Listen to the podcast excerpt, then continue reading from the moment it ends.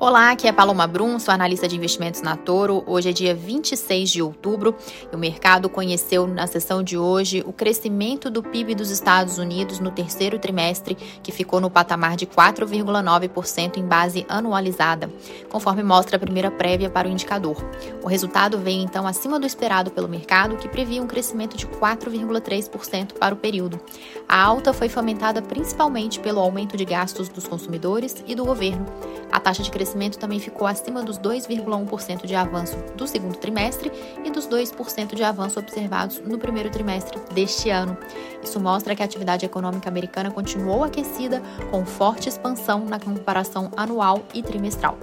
Segundo essa primeira prévia divulgada pelo Departamento de Comércio americano, o avanço do PIB refletiu principalmente os aumentos nos gastos dos consumidores, no investimento privado em estoques, nas exportações, nas despesas dos governos federal, estaduais e locais e no investimento fixo residencial, que foram parcialmente compensados por uma diminuição no investimento fixo não residencial.